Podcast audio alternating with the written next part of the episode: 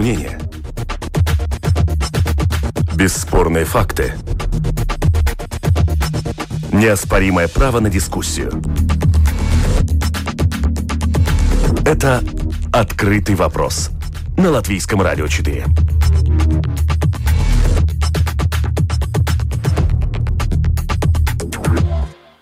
Добрый день, уважаемые радиослушатели. Вместе с вами в эфире Латвийского радио 4, дискуссионная программа «Открытые вопросы». У микрофона Роман Шмелев. И, как всегда, по понедельникам мы обсуждаем самые заметные события из международной политики. Поговорим о перемирии между Израилем и группировкой «Хамас», которая вступила в силу с э, пятницы на субботу, таким образом поставив некоторую точку с запятой в этом затянувшемся конфликте. Но начнем с ситуации в Беларуси. Как, возможно, вы слышали из новостей, экс-главреда телеграмма-канала «Нехта» Романа Протасевича задержали в Беларуси. Причем удивительным образом это произошло. Его рейс из э, Греции, из Афин, вылетевший в Вильнюс, в Литву, экстренно сел в Минске в сопровождении истребителя. При этом а, самолет авиакомпании Ryanair, который летел по маршруту Афины-Вильнюс, э, экстренно приземлился в аэропорту Минска после получения сообщения о минировании. Э, в телеграм-канале Пул Первого, это приближенный к э, белорусской власти телеграм-канал, сообщается, что команду принять самолет в Минске отдал лично Александр Лукашенко. Кроме того, по информации телеграм-канала, для сопровождения пассажирского самолета в небо подняли истребитель МиГ-29. И страна страны Европейского Союза и сама авиакомпания Ryanair отреагировала. Так, в частности, в компании Ryanair назвали а, а, этот инцидент государственным пиратством. А, в, а, как сообщил министр а, сообщения Латвии Э, в частности, в нашей программе э, «Домская площадь». Э, Air Baltic приняла решение не летать над Беларусью после экстренной посадки самолета Ryanair. Что это такое было? Вот об этом мы и поговорим в первой части нашей программы. Вместе с нами на связи политолог Карлис Даукшц. Здравствуйте. Добрый день. И также эксперт Института внешней политики Артур Быков. Добрый день. Добрый день, Роман. А, первый вопрос э, вам, господа. Как вообще квалифицировать произошедшее? Господин Даушц, э, что это было? На мой взгляд, это беспрецедентная по наглости спецоперация, которую Лукашенко провел достаточно успешно для него.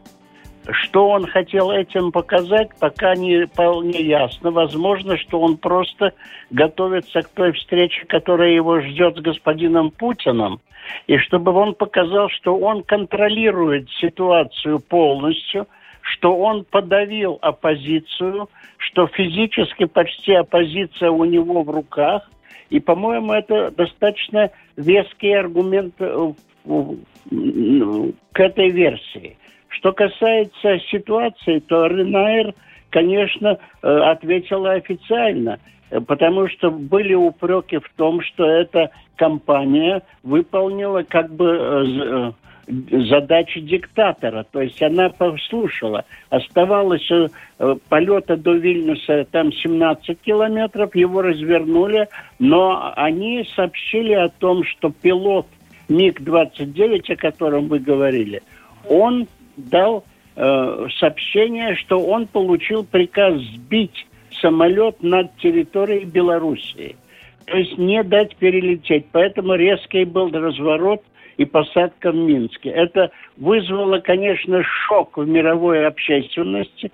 И думаю, что Беларусь вернулась как бы чуть-чуть после какого-то периода затишья, такого внешнего затишья вокруг Белоруссии, вновь в центр бурных споров, бурных конфронтаций. Фактически Беларусь становится э, одним из э, горячих точек в Евро... на европейском континенте. Господин Быков, как бы вы охарактеризовали произошедшее, квалифицировали этот инцидент? Мне, честно говоря, очень хочется услышать переговоры между пилотами и диспетчером. Мне очень хочется понять, каким образом удалось уговорить пилотов, которые, судя по Flight Radar 24, по данным, да, были ближе к Вильнюсу действительно, чем к Минску, как, как им удалось э, уговорить их развернуться и полететь в Минск, пожалуй, мне видится наиболее интересным в этой ситуации. Э, второе, что мне кажется наиболее интересным, это первичная реакция Ryanair и последующая после нее. То есть изначально э, никаких громких слов о государственном терроризме, которым сказал позднее гендиректор Ryanair Майкл О'Лири, ничего не было. Что снова меня как бы заставляет задуматься о позиции Ryanair по этому вопросу. То есть, получается, сперва было все в порядке, как ни в чем не бывало. Ну, внештатная ситуация, назовем ее так, да, которая, возможно, могла произойти в любой другой стране Европейского Союза. А потом, через несколько часов мы узнаем, что это был государственный терроризм. Но это несколько странно. Но ведь смысле, в, что... в авиации, насколько я понимаю, э, действует по протоколам, да, и когда поступает сообщение о, о минировании на борту самолета, принимаются кратчайшие сроки э, решения о, том, чтобы посадить самолет, э, в данном случае э, разыграть вот эту вторую э, версию о том, что, возможно, это политическая игра. Была ли э, такая возможность у компании Ryanair, и должны ли были они это сделать, как вам кажется? Мне лично кажется, что мне, мне лично кажется, что в следующий раз, когда люди будут покупать билеты в самолет Ryanair, они будут думать об этом дважды. Потому что компания, которая таким образом, ну просто-напросто, опять же, мы не знаем переговоров, но складывается впечатление, что повинуются э, прихотям одного человека, в данной ситуации речь идет о Лукашенко, да, э, говорить много о компании. Плюс ко всему прочему, потом через три часа она все-таки говорит, что да, мы, мы называем это государственным пиратством. То есть мне непонятна вот эта вот изначальная реакция Ryanair, которая со стороны выглядит, ну, компромиссно это мягко сказано. Я бы, наверное, бы выразился бы несколько грубее, но позволю себе э, оставить при себе это мнение. Э, назовем ее вот так вот, компромиссной эта реакция, а впоследствии потом уже говорить о государственном пиратстве, ну, это несколько, мне кажется, лицемерно. Ну, раз мы затронули тему э, действий э, и принятия решений компании Ryanair, то несколько слов об этом. Компания Ryanair приводит информацию по, в данном случае я сейчас цитирую издание «Медуза», подтвердила, что сесть в Минске потребовали власти Беларуси.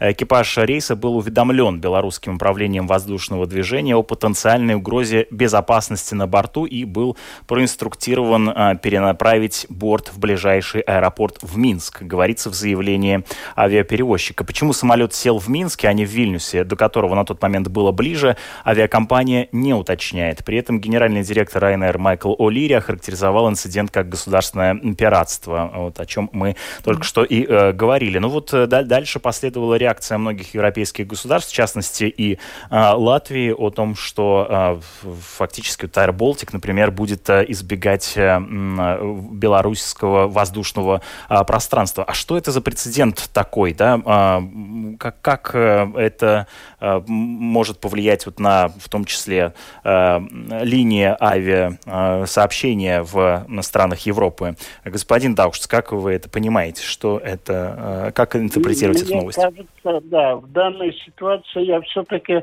может быть, не столь бы обращал на все внимание те детали, которые касаются Э, э, Ренейр и принятие каких-то решений внутренних вот это, в этой компании. Все-таки давайте смотреть более э, обширно на этот вопрос. Это государственный терроризм в таком смысле, что это подготовленная операция, заранее продуманная. Ведь мы не можем избежать э, сравнений с тем, что в Афинах перед этим была Тихановская – она была вместе с вот этим молодым человеком, редактором э, Next. Но в то же самое время кого ждали, как организовывали и все прочее, все-таки это работа спецслужб. И это отдан приказ одним человеком, это государственный лидер, по крайней мере, так он э, себя считает, что он и лидер народа, который отдал приказ о том, чтобы посадить Э, фактически угрожая уничтожением 120 человек самолета на территории Белоруссии, и это является все-таки актом терроризма. Здесь можно различные версии выдвигать, как реагировал экипаж, был ли там, может быть, кто-то уже в самом экипаже настроен э, более или менее лояльно к каким-то действиям или приказам Белоруссии и так далее. Но это лишь наши э, такие реминисценции вокруг этого вопроса. А самое главное все-таки, что доверие теперь у европейских э, стран, у перевозчиков все-таки подорвано к способности. То есть никто не может гарантировать, что кому-то придет в голову посадить самолет, где будет э, лететь, возможно, кто-то из оппозиционеров, а оппозиционеров у Лукашенко сейчас очень много, и они живут в разных городах, в разных странах, и поэтому здесь, значит, мы попадаем в руки мнения одного человека, а это не является э, стабильным Э, международным актом. Ну, Поэтому Но вот вы сказали о том, что это политический э, капитал, да, э, как вы ее характеризовали в начале э, программы, наглая спецоперация, которая э, свидетельствует о том, что э, Лукашенко обладает полным контролем над ситуацией внутри э, страны. Но с другой стороны, на чаше весов, э, вот как вы говорите, да, э, возможное признание чуть ли не государственным террористом. А, и э, в этой связи стоит ли это а, того, как вам кажется, господин Даукшс? Э, мне кажется все-таки, что здесь нужно смотреть на реалии, которые проявляются не в, в каких-то разговорах или каких-то предположениях, а именно в реалиях. А реалии таковы, что фактически самолет и пассажиры были подвергнуты опасности уничтожения.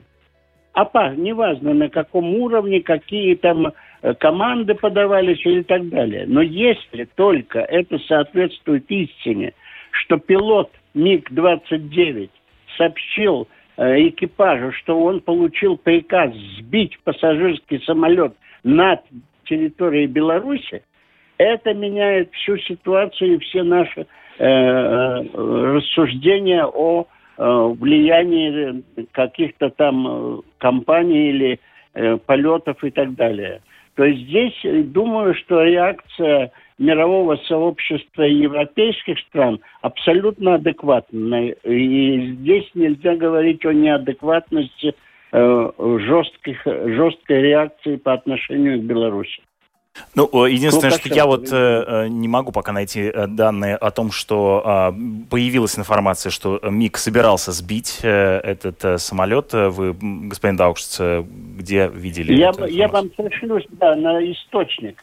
Это Deutsche Welle ага. подала официальное заявление с требованием к, э, к этому локостеру дать объяснение ситуации – и через несколько часов Deutsche Welle опубликовала этот ответ, в котором четко указывается, что у экипажа не было иного выбора, как резко развернуться э, возле границы фактически Беларуси и э, полететь в Минск, уже 70 километров к Минску.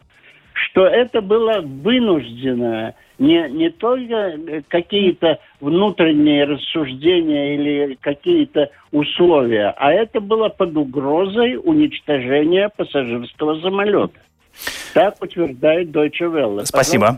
Да, хорошо. Вот вместе с нами на связи политолог Карлис Даукшс, эксперт Института внешней политики Артур Быков. А, господин Быков, угу. вопрос вам, да? А как вы оцениваете политический итог этого действия, а, последующие отношения Беларуси с, в общем, внешним миром? Ну, то, что отношения Беларуси со внешним миром, скорее всего, ухудшатся, сомнений у меня не вызывает. Даже если э, Европейский Союз, э, собственно, в очередной раз, я бы даже сказал так, ограничится э, весьма символическими санкциями и э, постоянным э, журением, воспользуюсь таким словом, да, Беларуси это однозначно на улучшение отношений не повлияет. С другой стороны, конечно, если все опасения о том, что самолет действительно хотели сбить, подтвердятся, э, если разговоры и переговоры между пилотами и авиадиспетчерами будут опубликованы, и из них мы узнаем еще что-то новое, что существенным образом ставит под угрозу жизни пассажиров самолета, назовем это так, да, то, скорее всего, санкции будут не, несколько более серьезными. Это раз, два. Что касается политического итога для Лукашенко, мне кажется, что нам нужно смотреть на это через призму того, как саму ситуацию видит он. Видимо, в его представлении эм, захватить э, Протасевича, который э, при всем безусловному э, уважении к нему как э, к журналисту, как бывшему сотруднику Нехты и как человеку, который освещал активно белорусские протесты в 2020 году, да, мне не видится человеком, ради которого можно было бы сбить самолет. Я, честно говоря, в реальности текущей, вот моими глазами, да, я не представляю себе этот размер. Я размер. вас понимаю, и, честно говоря, у меня да. тоже схожие ощущения. В этой связи, ну, зачем? То есть это настолько да, серьезный, но... беспрецедентный поступок. Да, но когда, я думаю, мы пытаемся смотреть на это все через э, взгляд Лукашенко и людей, приближенных к нему, я думаю, что этот фактор тоже не стоит забывать, да.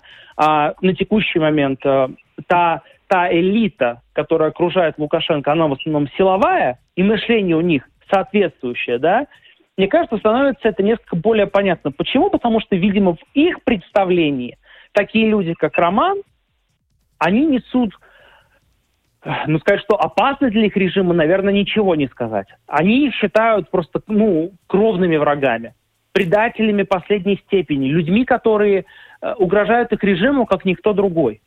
И поэтому, наверное, в их расчетах сбить самолет для того, чтобы в конечном счете убить этого Протасевича, оно того стоит.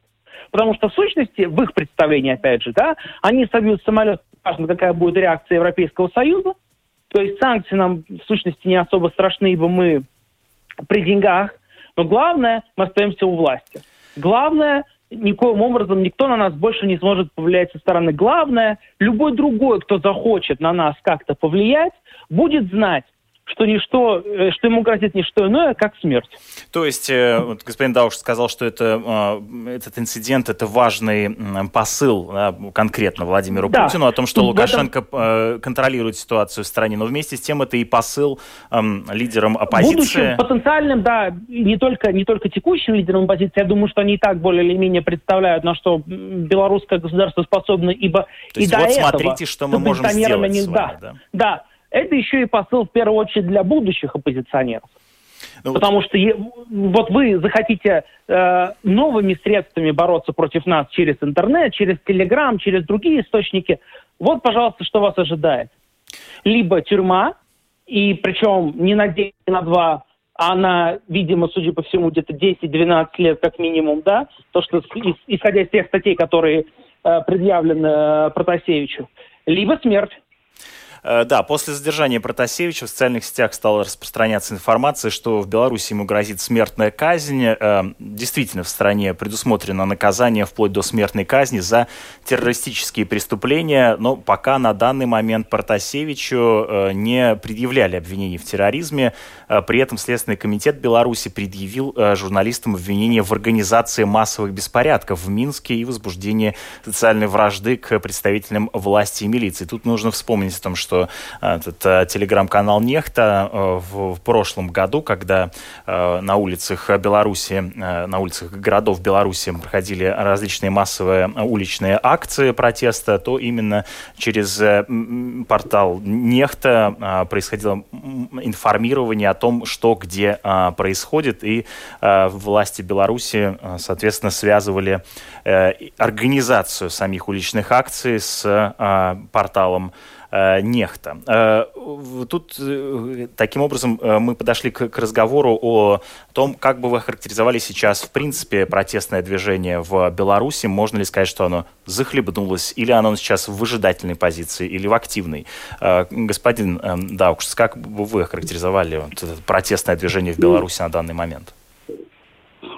Судя по всему и по всем тем, по той информации, которая у нас на данный момент есть, все-таки давайте не забудем о том, что этот, все это событие вокруг этого самолета – это палка о двух концах. Одновременно это вызовет не только тот страх, на который так надеется Лукашенко и его окружение, но и на сплочение протеста, еще более, значит, серьезного. В то же самое время теперь оппозиция, та, которая находится, ее лидеры за границей, они прекрасно понимают, что уже как бы тот путь, который они шли и допустили несколько ошибок, на мой взгляд, все-таки э, переговорный процесс стопорится перед силой. Поэтому здесь могут быть различные варианты, которые не очень благоприятны с любой э, точки зрения, но они возможны. Я не верю в то, что э, теперь вот это событие, которое вызовет все-таки европейскую реакцию, она будет более действенной, на мой взгляд, и более серьезные в экономическом отношении. Я не думаю, что сейчас это пройдет э, только такими, как говорится, э, маха, э, угрозой пальцем. Нет. Думаю, что здесь все-таки Европа и э, происходящее в Европейском Союзе и НАТО э, события, они покажут, что Белоруссия становится очень э, опасным, внутренне опасным не только противником режима этот Лукашенко, но он становится угрозой международным правилам, международным правилам и международным установкам. Поэтому э, думаю, что здесь все-таки нас ожидает достаточно серьезный конфликт вокруг этих всех событий. То есть помимо заявления об общей обеспокоенности ситуации в Беларуси, да, будут какие-то конкретные действия в адрес? Я, я в этом, я в этом я почти уверен на сто процентов, что это это на сей раз... Это э, для Европы надо показать ее значение. Потому что если она, э, как э, коллега высказался, что она проглотит э, вот это событие, это ударит по престижу самой Европы. Здесь вызов. Да. Тот же вызов. Господин Быков, Европы. ваша позиция по, по вопросу. Можете ли вы охарактеризовать на данный момент протестное движение в Беларуси? Оно скорее живо или скорее мертво, да, и э, как вам кажется, Европейский Союз может отреагировать э, на ситуацию? Эм, особенность белорусского протеста кроется в том, что его потенциал трудно оценить со стороны. У нас нет достоверной социологии, это раз. Два, э, белорусские СМИ э, независимые подвергаются постоянным атакам. Тут, кстати, надо обязательно напомнить э, в контексте этих событий э, об атаке на Тутбай. Да, да. да. Э, крупнейший белорусский медиапортал, причем э, не только с точки зрения медиа, а с точки зрения вообще общественной жизни в Беларуси он играет ключевую роль, и атака на него в известном смысле довольно-таки неплохо соседствует с тем, что мы видим сейчас в отношении того же Протасевича, да, и в принципе, атака на Тутбай, атака на Протасевича, его, в принципе, захват, я бы даже так это назвал, э, они также хорошо ложатся на то, что происходит в Беларуси в последнее время. Да, что... несколько слов, да, по этому поводу, да, против руководителей Тутбай а, были а, возбуждены уголовные дела об уклонении от уплаты налогов. Кроме того, ну, фактически сайт заблокирован, а, а руководство издания завели против него уголовные дела и так далее. То есть, по большому счету, происходит такой разгром а, издания. Оппозиции, да, э, не, не только издания, но и разгром оппозиции в целом. Опять же, оппозиции в глазах Лукашенко. Ключевой момент, да. То есть э, вот эта атака на оппозицию, она в известном смысле все сильнее и сильнее э, сокращает э, возможности для какого бы то ни было протеста, и в каком-то смысле наращивает протестный потенциал, то есть сжимает пружину. Но понять, насколько сильно это сжато, насколько сильно эта пружина сжата, и когда она разожмется, очень сложно, когда у тебя нормальной социологии, как я уже сказал, нету нормальных независимых СМИ, чтобы понять, собственно, какие настроения у народа в текущий момент. Да? Поэтому э, не исключено, совсем не исключено, что подобная атака на Братасевича может вызвать вот разжатие этой пружины, Точно так же, как совсем не исключено то, что это еще сильнее э, сократит протестный потенциал, потому что когда риск протеста э, приравнивается к тому, что тебя э, могут посадить далеко и надолго или убить, мне кажется, что вот этот страх, он значительно серьезнее. В принципе, это, это, это отметает большую часть людей, которые способны выйти на мирный протест. Да, про, мирный протест и его сила заключается в том, что в нем могут участвовать все. Грубо говоря, от мала до велика. То есть от совершенных, от 18-летних здоровых молодых людей до 80-летних пожилых людей. Да, Но в этом сила Я правильно понимаю, протеста. что э, вы думаете, что э, протест радикализируется в Беларуси? Я бы скорее сказал, что в нем будут участвовать лишь только те, которым по-настоящему нечего терять. Вы а... можете себе представить да. ситуацию, когда, например, э, я условно говорю, да, там 50-летняя женщина, у которой трое детей, да, и вот-вот там дочка э, родит первого внука, да, пойдет на подобного рода протест. Я слабо себе подобное представляю, потому что она может потерять все. Семью, работу, в дальнейшую какую-то нормальную будущую жизнь. Да, я вас понял, вас может понятно, да. А что со стороны Европейского Союза, какую реакцию ожидать, а, как вам кажется? Судя, судя по всему, опять же, э, какие-то новые санкции нас, наверное, действительно ожидают. Я тут согласен с господином Даукштом, но в том, насколько эти санкции по-настоящему будут серьезны и существенным образом повлияют, повлияют на поведение Беларуси, ну, я сильно сомневаюсь, что э, Европа готова пойти на такие санкции, которые настолько сильно повлияют на положение вещей внутри страны и на ее поведение снаружи, что мы можем сказать «да», вот это действительно «да». Ну, так, мне кажется, что санкции будут жестче, чем обычно, наверное, но не более того. Я, я опасаюсь, что так оно будет. Потому что, опять же, тут тоже палка о двух концах. Например, я слышал о том, что собираются э, рассматривают возможность, точнее, запретить Белавии, э, это национальная белорусская авиакомпания, совершать полеты и приземляться в аэропортах Европейского Союза. С одной стороны, мне понятна экономическая составляющая этого решения, с другой стороны, не совсем понятна э, гуманитарная, назовем ее так, составляющая этого решения, потому что в сущности ну, понятно, бьет Союз по обычным запирает... белорусам, но... Да, именно так, бьет по обычным белорусам, которые наверняка бы хотели бы покинуть эту страну. Опять же, если посмотреть это совсем с другой стороны, то возможно, как раз-таки именно этого Лукашенко добивается. То есть э, вот те активные граждане Беларуси, которые недовольны текущим режимом, просто-напросто покинут страну и не будут оказывать никакого давления на этот режим. Понятно, то, проголосуют что ногами, что, что называется. Да, да, проголосуют ногами, да, да, уедут и все. Ну что ж, будем следить за развитием ситуации с э, вот, конкретным э, инцидентом, и в том числе реакцию на него, в частности, в, дальнейшем в программе подробности после пяти часов дня слушайте реакцию э, Министерства иностранных дел. Там э, планируется э, министр иностранных дел Эдгар Ренкевич расскажет э, позицию э, Латвии по этому вопросу. А мы переходим к обсуждению других новостей.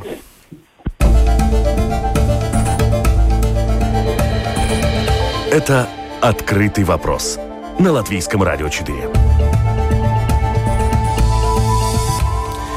В эфире Латвийского радио 4 программа «Открытый вопрос». Вместе с нами на прямой связи эксперт Института внешней политики Артур Быков и политолог Карлос Даукшц. Э, в пятницу, в ночь с пятницы на э, субботу установился режим прекращения огня между Израилем и палестинской группировкой Хамас. За 11 дней конфликта погибло более 200 человек, большинство из них в секторе Газа. Ранее правительство Израиля приняло решение о перемирии и отметило, отметила, что в ходе 11-дневной кампании Израиль добился огромных достижений. Мы в прошлых э, выпусках программы «Открытый вопрос», в частности, неделю назад, подробно э, говорили о некоторой исторической подоплеке этого конфликта, поэтому эм, если вас э, интересует этот вот исторический фон, то, пожалуйста, на сайте lr4.lv в архиве доступна запись нашей программы. А вот сейчас подведем некоторый, ну, можно сказать, промежуточный итог, итог этого противостояния противостояние. А, господин Даукшц, чем это все в итоге завершилось, противостояние между Израилем и Хамас? Можно ли здесь поставить точку или точку с запятой? Или, может быть, запятую? Я думаю, что все-таки здесь нужно не, не говорить о каком-то этапе, а фактически это э, перемирие, которое никому фактически непонятно. И оно непонятно только, э, понятно только тем, которые реально под бомбами и снарядами терпят э, огромные э, жертвы и убытки. Но в то же самое время этот конфликт, он фактически на этнической почве. Это не, э, не конфликт государства Израиль и каких-то арабских стран, а это палестинцы, Палестина и евреи фактически. Это этнический конфликт.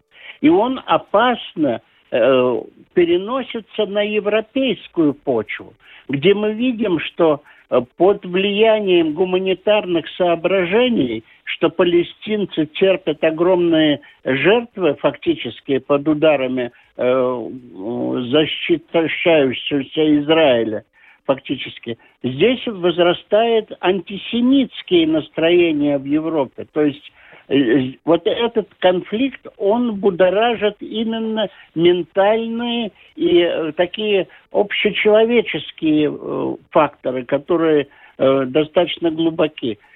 Сам факт, что прекратился, прекратились эти обстрелы и прекратились работы так называемых болванок, которые выпускались из э, ракетных достаточно примитивных установок э, и тысячами э, были направлены против Израиля. Да, это все так. Но думаю, что это лишь многоточие в этом. Это даже не запятая, а многоточие. Этот конфликт имеет более глубокий характер, и он не закончится на данном перемирии. Здесь еще будет очень много и э, долго, э, и долго играющая такая политическая э, пертурбация. То есть возобновление военного такого горячего противостояния э, с, опять же, обменом ракетными ударами в принципе возможно? Я думаю, что это будет зависеть от некоторых э, внешних игроков. И вот внешние игроки там многие. Всем, во-первых, в арабских странах надоел этот конфликт. Их действия в отношении и поддержка Палестины фактически э, снижается. В то же самое время отдельные группировки Хамаса, они могут получить поддержку со стороны Ирана. И вот это будет опасным развитием ситуации как последует, какая будет реакция внешних игроков. Саудовской Аравии, Катара, э, Ирана, э, Ливана. То есть здесь будут внешние игроки играть. В то же самое время посредниками, конечно, должны быть и Соединенные Штаты Америки, и Европейский Союз. И я поддерживаю то предложение, что вот эта э, четверка э, так называемых умиротворителей э, должна все-таки действовать и э, внести какой-то свой вклад именно в установление более прочного перемирия. Я не говорю мира, а перемирия. Господин Быков, угу. конфликт, э, ну, можно сказать, завершен, да, в данном случае перемирие возникло. А каковы его итоги? Я бы, во-первых, бы не сказал бы, что конфликт завершен. Вот перемирие – это лучшее, наверное, описание. То, что конфликт не завершен, это сто процентов, и он очень далек от завершения. Так что, да, точка с запятой, наверное, тоже мне, мне нравится вот этот вариант. Э, каковы его итоги? Победившую сторону я бы, я бы э, не осмелился назвать, а вот проигравшую я могу назвать однозначно. Это мирные жители, э, которые погибли в ходе, в ходе этих обстрелов со стороны и Израиля, и, и Палестины. Я имею в виду и мирных погибших э, в Израиле, и, собственно, в секторе Газа да, и других регионах Палестины. То есть с проигравшей стороной здесь очень легко определиться. А вот с победителем, честно говоря, мне очень трудно назвать кого-то, потому что в сущности статус-кво сохранился. Да? Израиль утверждает об уничтоженных э, позициях э, Хамас, э, о заваленных тоннелях, о инфраструктуре, о том, что у Хамаса теперь значительным образом ограничена возможность нападать на, на Израиль. Свою очередь Хамас утверждает о том, что это перемирие поспособствовало продвижению э, мысли о необходимости э, независимости Палестины, о том, что они существенным образом оказали давление на, на Израиль и так далее и тому подобное. Э, на мой взгляд, э, у Хамаса также остается возможность нападать на Израиль, в том числе посредством террористических актов.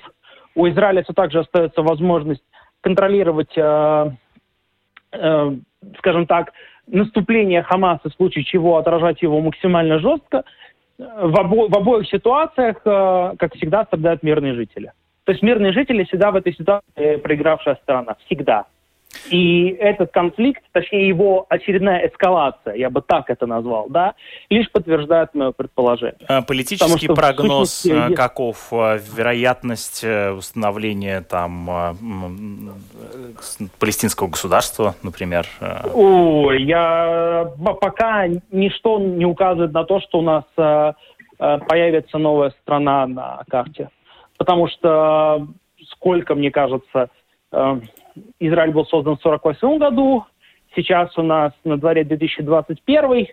Я не сильный на математик, но, по-моему, прошло 73 года. Правильно я посчитал?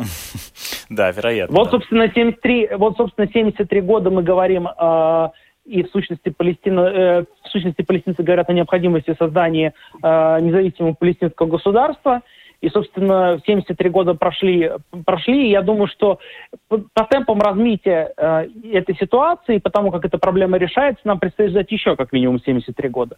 Я понимаю, что в известном смысле я, я звучу саркастично и несколько иронично, но, э, к сожалению, это не шутки и вовсе не смешно. Э, я не устану повторять, что главной проигравшей страной в этой ситуации являются мирные жители. И нам абсолютно в сущности не должно быть важно, кто это евреи или палестинцы. Да, гибнут мирные люди, да. которые, очевидно, этого ну, не, не заслуживают, и это очевидно. Но это абсолютно гуманитарный, понятный, яркий посыл. Как решать вот эту проблему, да, пока что я, честно говоря, э, не услышал, на мой взгляд, приемлемого решения. Потому что в сущности все постоянно речь идет о том, что как-то этот конфликт решить чуть ли не силовым образом. Ранее Дональд Трамп заметным образом эту ситуацию эскалировал. Теперь, насколько я понимаю, Джо Байден в некоторой степени пытается как-то деэскалировать, в частности для того, чтобы не выглядеть как Дональд Трамп. Для него это довольно-таки важная карта. И здесь я всецело согласен с господином Даукштом о том, что роль Соединенных Штатов Америки в этом конфликте и очень важна да, я не исключаю, что роль России в этом конфликте несколько усилится, опять же, учитывая, что у России, э, хотел бы сказать, издревле, да, на самом деле вовсе не издревле, а довольно-таки неплохие отношения с Хамас. Ну, назовем их так, потому что хотя бы, хотя бы исходя из того, что Хамас до сих пор не признан террористической организацией на территории России. Я понял, то есть внешние, во-первых, игроки, и э, в том числе, кстати говоря, и внутренние игроки, конечно, тоже, вот об этом мы тоже подробно говорили в прошлый да, раз. Да, потому что, да, есть противостояние между Фатхом, который возглавляет Махмуд Алас, и между Хамасом, это одно противостояние. Надо прекрасно, надо опять же понимать, что и палестинцам, тем, которые выступают против Хамаса, очень тяжело против него выступать. В том смысле, что у них нет демократических рычагов, да, либерально-демократических рычагов, которые, например, мы имеем, да, когда у нас есть э, возможность Э, и мирно собраться, протестовать, когда у нас есть возможность ну, э, понятно, да. В общем, давление на, на Понятно, власть. что силовики в данном случае правят бал, да, в данном случае. Да, да, именно так. Да. Поэтому вот как, эту, как, как решить эту проблему так, чтобы все стороны остались довольны, мне кажется, практически невозможно. И, то, и первый, кто действительно сможет эту проблему решить, заслуживает не одну, а сразу две Нобелевских премии мира. Ну что ж, тут я вынужден опять прибегнуть к такому журналистскому штампу. Следим за ситуацией, потому что там, да, действительно, а, она далека до а, завершения. Вместе с нами а, в этом эфире были эксперт Института внешней политики Артур Быков и политолог mm-hmm. Карлис Даукшс. Благодарю вас за то, что приняли участие в нашей программе. Продюсер «Открытого вопроса» Валентина Артеменко. У микрофона был Роман Шмелев, за режиссерским пультом Кристоп Бредис. Оставайтесь вместе с нами в эфире Латвийского радио 4.